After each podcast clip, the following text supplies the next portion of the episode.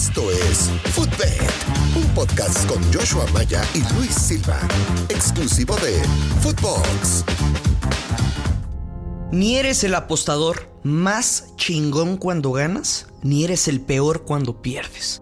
Soy el gurusillo Luis Silva de nuevo y hoy aquí en Footbet vamos a hablar de un tema que pareciera imposible para la mayoría de los tipsters o asesores de apuestas en México, el quebrar un bank. Porque dime una cosa y quiero que lo reflexiones. ¿En quién quieres confiar o en quién prefieres hacerlo? ¿En alguien que te engaña o alguien que te habla directo, las cosas como son, aunque duelan o incomoden? perdí mi jugada del año, que era México campeón de la Copa Oro, una apuesta futura. La mandé a mis grupos y le ingresé antes del inicio del torneo.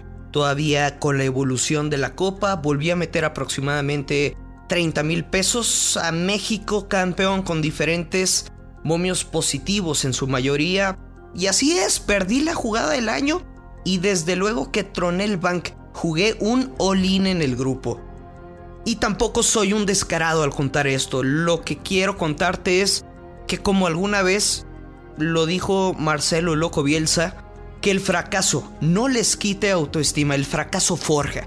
Y así es en las apuestas, así es en el fútbol, en el trabajo, con la familia, en el amor, en la vida. Vamos a ganar y también vamos a perder. Pero no por perder un bank voy a abandonar una de mis mayores pasiones, que es el deporte y que son las apuestas. No te puede tumbar un resultado cuando has vivido las mejores experiencias de tu vida gracias a ganancias que te dieron las apuestas, que te lo dio el valor para apostar fuerte. Y seguramente también pensarás, pero ¿por qué te fuiste Olin?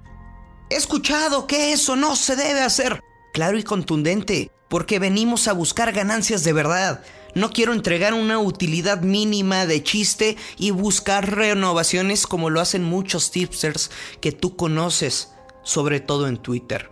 Todo el tiempo, desde el día 1 hasta el último del mes, siempre te voy a querer hacer ganar dinero de verdad. Repito, no tonterías. Pesa y duele un bank, pero también cuando llegamos a conocer este mundo de las apuestas, llegamos sin nada. Ya hablamos que hay diferentes tipos de apostadores, mi estilo es agresivo y con una filosofía. El bank es para jugarse, ojalá siempre pudiéramos apostar con utilidad, es decir, con dinero que le ganaste al casino y no con el que metiste a tu cuenta. Pero ese sueño bonito no es real, no es siempre, hay altas y bajas. Aunque al final, la verdad es que todo se nivela.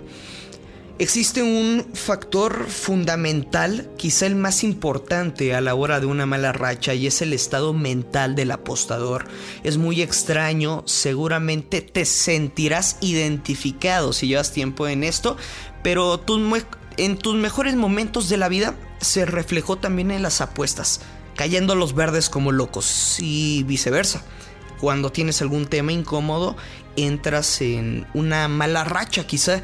Y te estoy contando lo que ningún tipster te va a decir, porque somos personas, porque hay malas apuestas que se ganan, y como fue en el caso de México, una buena, una gran apuesta que simplemente se perdió.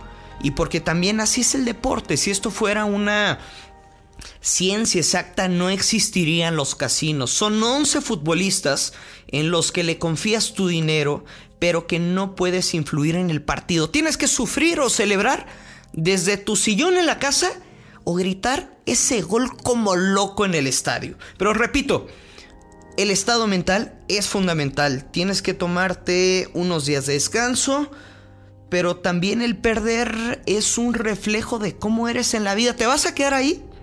¿En serio te vas a estancar llorando? Porque yo no. Yo me levanto, lucho y le doy la vuelta. Ahora va la mía. Y lo digo aquí. Va a sangrar el casino y en serio. Pero para eso debes, primero, tomarte unos días de descanso, despejar la mente y volver ya más tranquilo, con la cabeza fría. En fin, ya me van a cantar Es el diario del gurusillo Nara, nara, nara, nara. Y la neta es que Pues mi pecho no es bodega Quería compartirlo contigo Me gustaría también conocer qué piensas de este quema del quebrar bank.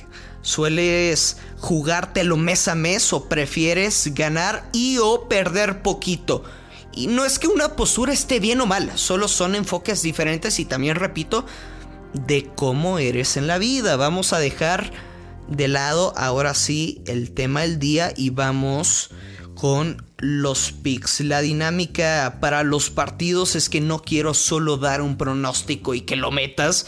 Vamos a intentar darte herramientas estadísticas, algunas tendencias para que al final tú elijas de esa baraja de opciones que te vamos a entregar. Hay un partido interesante en tercera ronda de eliminación de la Champions. El PSV frente al FC Midtjylland de la Liga de Dinamarca. Debo confesarles que antes apostaba mucho con ese equipo, sobre todo de ambos anotan, y aunque usted no lo crea. Conozco al equipo que disputa sus partidos muy abiertos, siempre con juego directo a rival, por lo mismo suelen tener encuentros de muchos goles, pero veamos, el PSV está invicto en sus últimos 10 partidos en casa.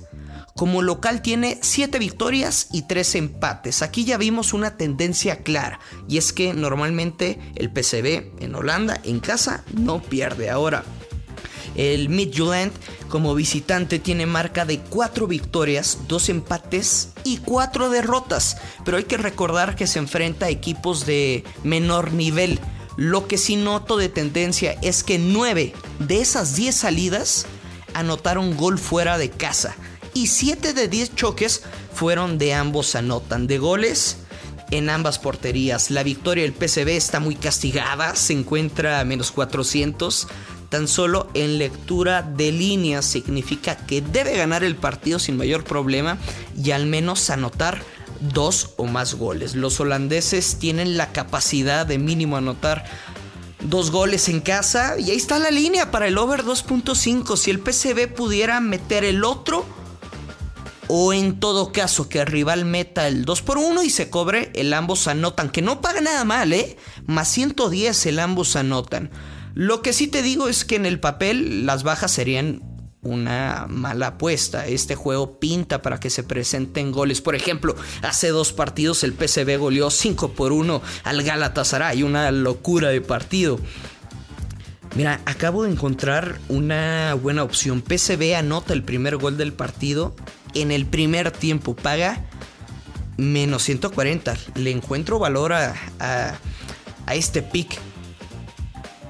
Wow, qué, qué joyita, señoras y señores, qué joyita acabo de ver para combinar. Ojo, PCB gana o empata el partido, Jover de 1.5 goles en menos 300. Me parece la más viable del juego y que puedas combinar en parlay con otra apuesta. Obviamente ese menos 300 quizá digas, Gurusillo Luis, ¿qué te pasa? No voy a apostar 300 pesos para ganar 100, pero para combinar creo que es la apuesta más segura de este partido.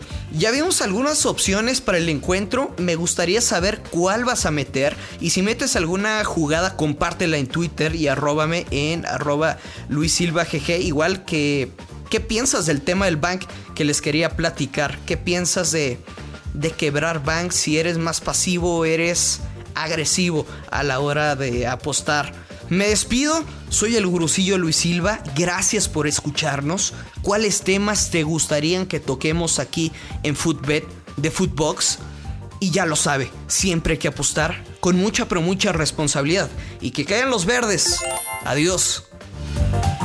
Esto fue Footbet, un podcast exclusivo de Footbox.